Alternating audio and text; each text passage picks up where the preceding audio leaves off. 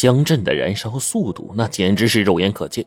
看到这一幕，我和老李面面相觑，转头就走。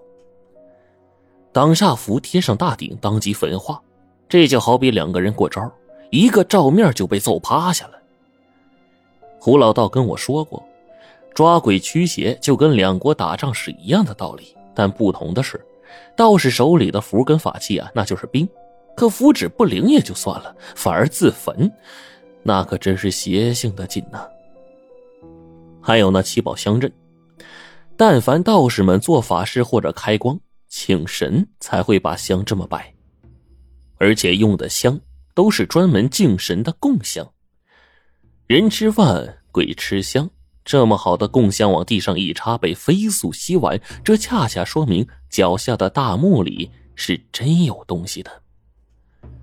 等老李急匆匆回到我家院子里。他已经结巴的难说出话了，我把这事儿跟胡老道说了一遍，他脸上的颜色当即变了三遍。胡老道一拍大腿：“哎呀，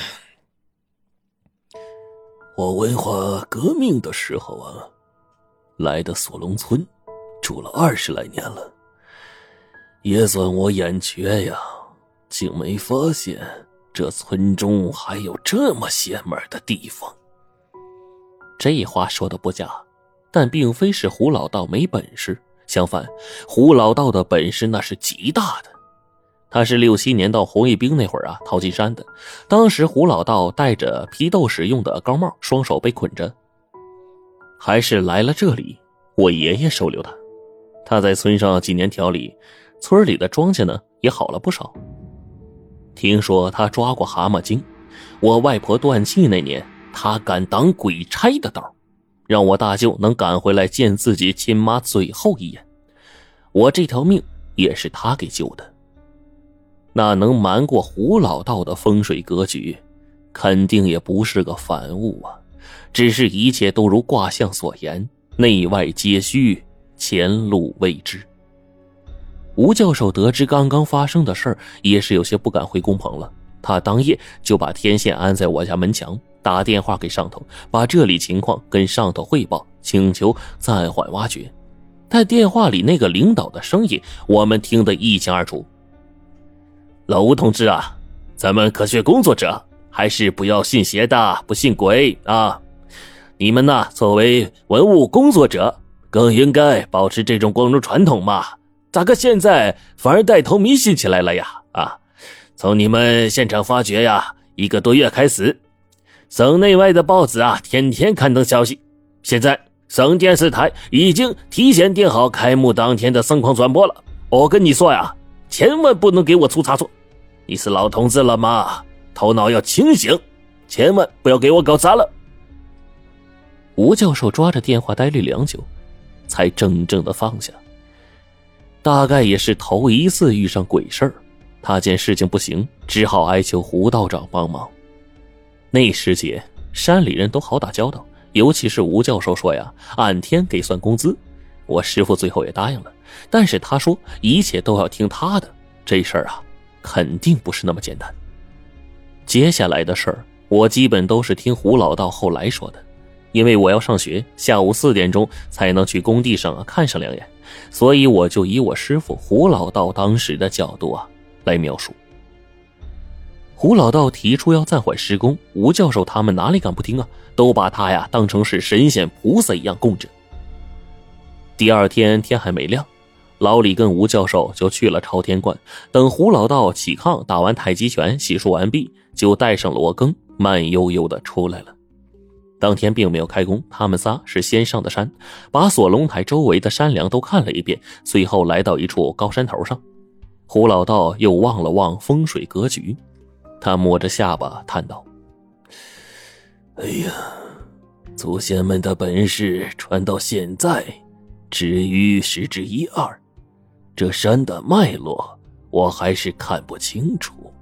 这样，我起个坛，给墓主人打声招呼，你们再破土。”当天晚上算好时辰，胡老道开坛大做了一场法事。考古队的车都去了集镇，拉了不少纸扎回来烧，最后念了破土咒。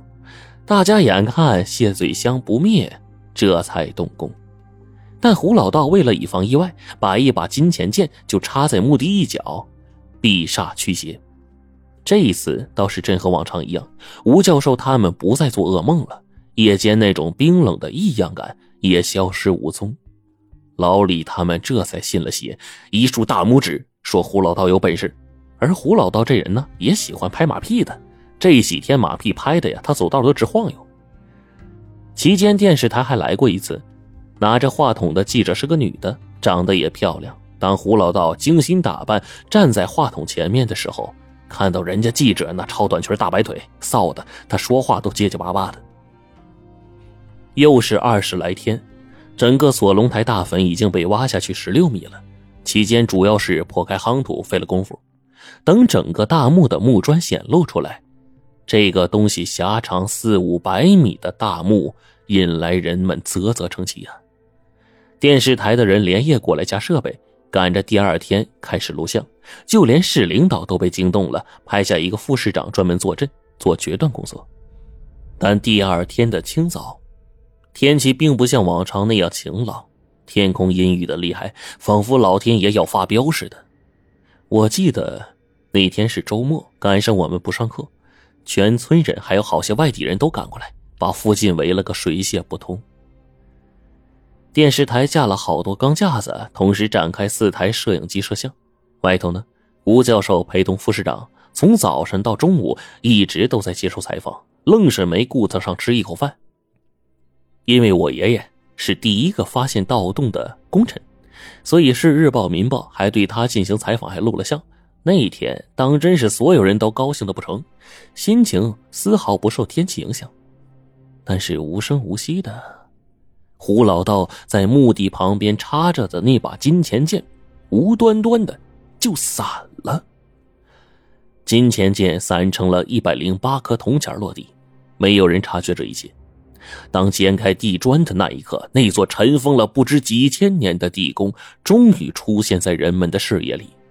随着几个最先下去的考古人员把木砖给卸开，里面传来了惊呼声。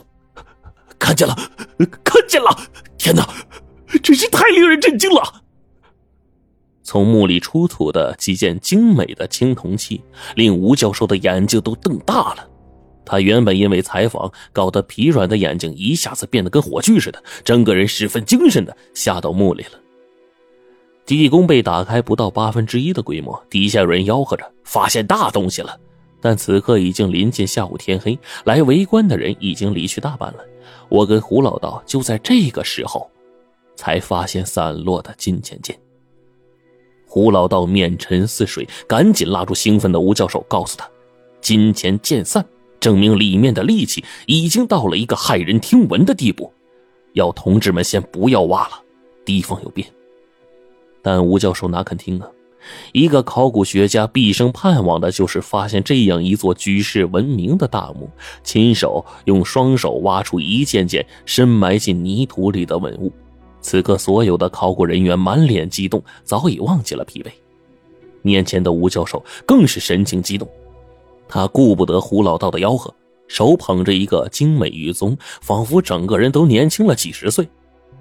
这时，胡老道还不死心，要把下墓的工作人员往上拉。但是大家工作热情早已经战胜了一切，老李他们更是连夜挂灯，把里头大物件啊全都清理出来。当时我爸在一旁就劝胡老道，副市长留下的几个协从人员呢，也劝我们赶紧离开，不要危言耸听。胡老道对着吴教授就嚷道：“你们得听我的。”这几天我眼皮子直跳，再挖下去要出事的。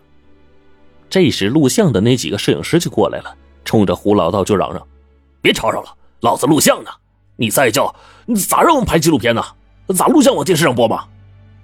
我跟我爸当时用尽了力气，把胡老道就架回去，晚上请他喝酒。给我们这么一闹，他才算安稳了。半夜喝得酩酊大醉，就跟我躺一个炕上。现在想来啊，胡老道还真神人。那一天半夜都已经三四点的功夫了，外头风刮得呼呼的，我正睡着迷糊着呢。胡老道突然酒醒，爬起炕，提上那把太极斩妖剑就往外跑。抓那动静啊，他愣是急得一脚把我家堂屋门给踹开了。我爸他们被胡老道的莫名其妙给惊醒，但大家都不知道发生了个啥。然后大概是胡老道没出去不到三分钟，我家屋里的狗还有圈里的牲畜突然开始惊恐的吼叫。这一叫不要紧，河对岸那边，我们上头那条沟还有别的地方的牲畜受惊的吼叫声震动了整个村子。我记得三岁那年，后山拴住了一个花豹子，那天晚上花豹子就不断的叫，整个村里的牲口跟疯了似的，吼了一晚上不得安生。难道？今天晚上又要来啥东西？胡老道当晚并没有回来，牲口的叫声一直持续了不下一个小时。等安静下来，我晚上起夜的时候就看见院子里的狗都缩成一团了，浑身发抖。同样的，圈里的其他畜生一个德行，仿佛见到了啥恐怖的东西。第二天，当我们大家吃完饭，大清早的赶去锁龙台继续看挖掘的时候，却没想到。事情已经大变了，地上残留着点点未经处理的鲜血，供奉塌了。吴教授面如死灰的坐在一旁，红着眼睛，满脸的疲惫。他看向胡老道的眼里有感激，也有悔恨，但更多的是一种难以置信的恐惧。几台连夜就上来的挖掘机铲车开始填封这座大墓，没错，是填封。之前花了两个多月挖出来的地宫，准备电视转播的大墓，甚至省上已经决定在锁龙村这里啊建博物馆了，打造一个专门规划的时候，打开的大墓突然被重新的填埋，数月的心血都在这一刻被抛弃了。这一天发生的事儿，令前来观望的人一片哗然。当时除了几个当事人之外，没人知道具体发生了什么。考古队只剩下吴教授一个人，四个摄像师同样只活下来一个，但现场剩下的那个摄像师啊，疯了。吴教授面色惨白的坐在那儿，盯着胡老道，无论叫他干啥都没反应，仿佛这人跟傻了似的。我要说的呀，就是胡老道，在他后背上有一道触目惊心的伤口，令他那后背看上去简直是惨不忍睹。但是胡老道。根本不让碰那块伤口，自己更不治伤，就坐在一边，手提着斩妖剑，目光犀利，跟刀子似的，盯着大墓的方向。这事儿一直到下午时分才算是平息，围观的人群各自散去，然后来了一辆卡车，拉走了那个大鼎。之后不久，来了另一辆车，我记得那车厢里洒满了黑狗血，刺鼻的血腥味令人作呕，在旁边。有一块极大的被黑布裹住的重物，被数人小心翼翼的抬到那辆车里面。事后那些人啊，胡老道是专门做法事为他们驱避的，这事情很不一般。至于那车上的东西，我看不真切，但应该十分沉重，是圆形的，包裹住那东西的黑布上贴满了六丁六甲破邪斩煞显神符。我目视那个东西的时候，眼皮就莫名的会跳。东西被卡车拉走的那一刻，吴教授这才缓了一口气，仿佛一个背负沉重使命的人终于解脱了一样。但转面而来的却是一种万分不甘的神态。胡老道终于收回了目光，叹了口气，转而问我：“徒弟啊。”你爬下来听听，地下有什么动静不？我听他的话，爬下来，耳朵贴在地上。忽然，我整个人惊的似的从地上跳了起来。胡老道问：“真有动静？”吴教授也急了，他赶忙问：“孩子，你你你得听准了，你你可得听准了呀！”我根本不明白他们的意思啊，但是照常说了出来。虽然说那话的时候，我自己都不太信。师师傅，教授，地底下有有活物。